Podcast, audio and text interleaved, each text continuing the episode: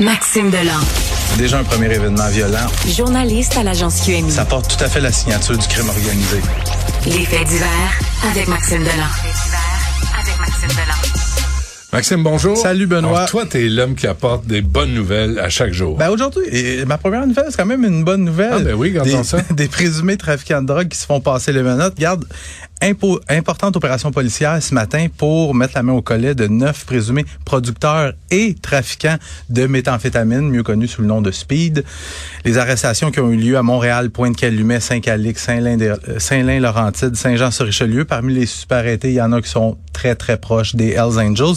Dans le fond, cette série d'arrestations-là, c'est la dernière phase, c'est la quatrième et dernière phase d'une enquête amorcée il y a un an. Les trois premières phases de l'enquête, c'était essentiellement des perquisitions. Je te parle souvent de perquisitions en cours d'enquête.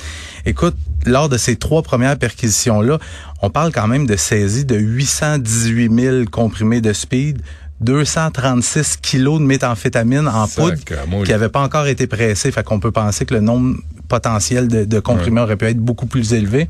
Puis lors de la dernière perquisition, au mois d'août, J'étais allé sur place, c'était à Saint-Lin-Laurentide, c'était un garage résidentiel qui avait été transformé véri- véritablement en petite manufacture, manufacture de production de speed.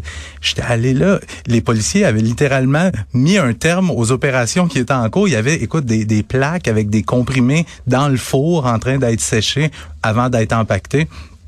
Puis c'est une drogue, tu sais, le speed, c'est une drogue qui est super populaire auprès des jeunes. J'aimerais ça des fois avoir des petits stagiaires avec moi dans ces moments-là pour les amener, pour leur montrer où est-ce que la drogue est produite. ouais. C'est insalubre, c'est dégueulasse. Puis après, ben les jeunes prennent ça pour avoir du fun. Mais tu sais qu'il y a eu, euh, j'ai j'ai lu ça l'autre jour, il y a, ont, quand les, les terroristes du Hamas qui ont attrapé, il y avait des speeds sur eux. Ben oui. Il y avait du speed parce que... Ils sont allumés comme des coups de 12, c'est un mauvais jeu de mots. Ouais. Ils peuvent euh, rester debout pendant des, des journées des complètes. jours, puis euh, ils commettent des crimes euh, Ouais, ouais, com- complètement atroce. Mais tu sais, dans ces endroits-là, euh, la maison en question, qui était située dans un quartier résidentiel, euh, tu sais, les policiers étaient arrivés sur place, puis il faut voir les policiers quand ils interviennent dans un laboratoire clandestin comme ça, sont habillés avec masque à gaz, grosse combinaison pas blanche. ça. Ben exactement. Puis Hmm. Quand je dis que c'est insalubre, tu t'auras pas un beau jour un inspecteur du MAPAC qui va débarquer là pour voir la salubrité. On vous invite à cesser vos euh, activités parce que... ça. Mais quoi que, tu sais, j'ai déjà vu Revenu Québec euh, euh, poursuivre un trafiquant de cocaïne pour euh, percevoir les taxes impayées Ah oui, hein? de sa vente de coke. Fait que, ouais. tu sais, ça, ça se pourrait. Ça Ah se oui, pourrait. des- ils taxent tout, hein? Ouais, ça. Euh, deux frères arrêtés, pour quelle raison?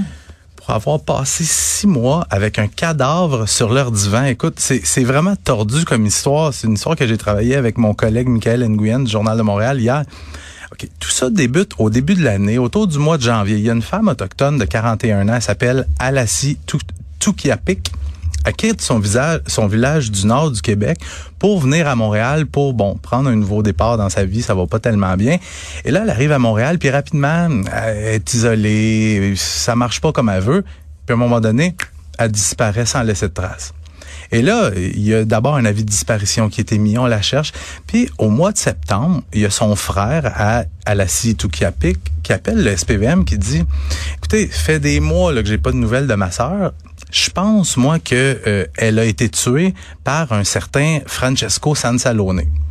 Les policiers, pas plus fous que, d'autres, ils vont aller cogner chez Francesco Sansalone, à Montréal-Nord, sur l'avenue I. Et c'est pas Francesco qui répond, c'est son frère Nicodemo.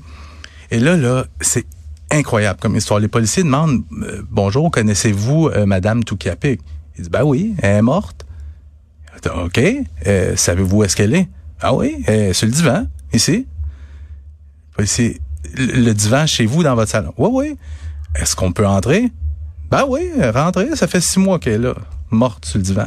Les policiers rentrent dans le ben, en fait c'est une petite maison puis en apparence de l'extérieur ça a pas l'air d'être délabré les policiers rentrent il y a une odeur absolument nauséabonde et ils voient le corps de madame Tukiapik qui est en état de momification on est au mois de septembre et là en questionnant le, résident de l'endroit il demande est-ce que vous avez nettoyé les lieux? Non non nous autres on a laissé ça comme ça Ça faisait depuis le mois mi-février environ qu'elle serait morte. Ce qu'ils ce ont raconté aux policiers, c'est qu'elle serait morte au sol pour une raison qui n'a pas encore été établie. Euh, elle n'aurait pas été assassinée, mais elle serait morte là. Et les deux frères l'auraient simplement prise, puis l'auraient mis, mise sur le divan. Elle est passée février, mars, avril, mai, juin, juillet, août, avant d'être retrouvé en septembre. Fait que les, les policiers ont demandé pourquoi vous nous avez pas appelé. C'est que Nico Demo dit ben moi j'aurais voulu appeler. C'est mon frère Francesco qui m'a dit appelle pas parce qu'il avait peur que le frère de Madame Tukiapik vienne les tuer. C'est quand je te disais que c'était tordu comme histoire. Les deux hommes ont été arrêtés, deux hommes dans la soixantaine qui ont été arrêtés, accusés d'outrage à un cadavre. Ils ont passé un mois en détention préventive et la semaine dernière ont été libérés sous condition. Mais euh, triste fin pour cette madame-là. Mais hein. Et euh, il n'y a pas de commentaire à faire. C'est juste l'histoire euh, parle par elle-même. Euh, et il y a un nouveau défi sur TikTok là. Euh, on, on, vous on, vous avertit. Ouais. avec Instagram, Snapchat, je te dirais que TikTok c'est pas mal le réseau réseau social le plus populaire auprès des jeunes. Puis ça c'est fréquent. Là. Les, des, des challenges sur TikTok. Il y a eu le Tide Pod Challenge où on invitait des où on, on, disait à des gens de se filmer en train de manger des Tide Pods. Il y a eu des, des challenges où les gens se limaient les dents, ben se collait les lèvres avec de la crazy glue. Euh, il y a eu le Blackout Challenge où tu te filmais en train de retenir ton souffle jusqu'à ce que tu perdes conscience. Le problème, c'est qu'il y a eu au plus, plus d'une quinzaine d'enfants qui sont morts dans le monde, dont la plupart étaient âgés entre 12 puis 14 ans. Il y a même un enfant de 9 ans qui est mort. Et là, le nouveau challenge qui est, qui est, ça parti en France et là, c'est en train d'arriver au Québec et même à Montréal parce que il y a un incident qui a été signalé dans une école de Montréal. Ça s'appelle le jeu de la virgule. C'est simple. Tu te filmes et là, tu t'approches de quelqu'un, peut-être un de tes camarades de classe, et là, tu arrives derrière lui pendant qu'il s'y attend pas, et là, tu lui ah. pousses la tête euh, euh, de façon brusque. Et là, ta tête euh, ben avance par en avant brusquement. Et là, au point où le SPVM sort publiquement pour dire que, évidemment, c'est dangereux, qu'il y a un cas qui a été signalé à Montréal, on demande aux gens de pas faire ça parce que ça peut causer des entorses cervicales, des lésions. Il y a même des fractures qui ont été signalées en Europe. Commotion cérébrale. Oui, parce que c'est un mouvement. C'est-tu imbécile? C'est imbécile? On en parlait à d'onde. Mais tu sais, souviens-toi quand il sautait, là, il se mettait deux autour de. Puis là, il faisait. Il disait il était trois, là. Ouais. Puis celui dans le milieu, là, il sautait sur place. Ouais. celui dans le milieu, il sautait, puis là, il donnait un coup de pied derrière les jambes. Oui, oui, puis là, il tombait sur le dos, ça, il se blessait la tête. C'est-tu niaiseux? Mais c'est pourquoi tout ça? Tu sais, c'est pour de la popularité ou quoi? Puis on en parlait hors d'onde. Pourquoi pas le, challenge euh, écrire une phrase sans faute. Ouais, ou, lire un livre.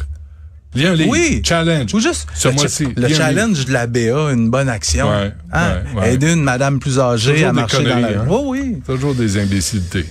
On vous félicite sur TikTok, bande d'imbéciles. Merci. Salut Benoît.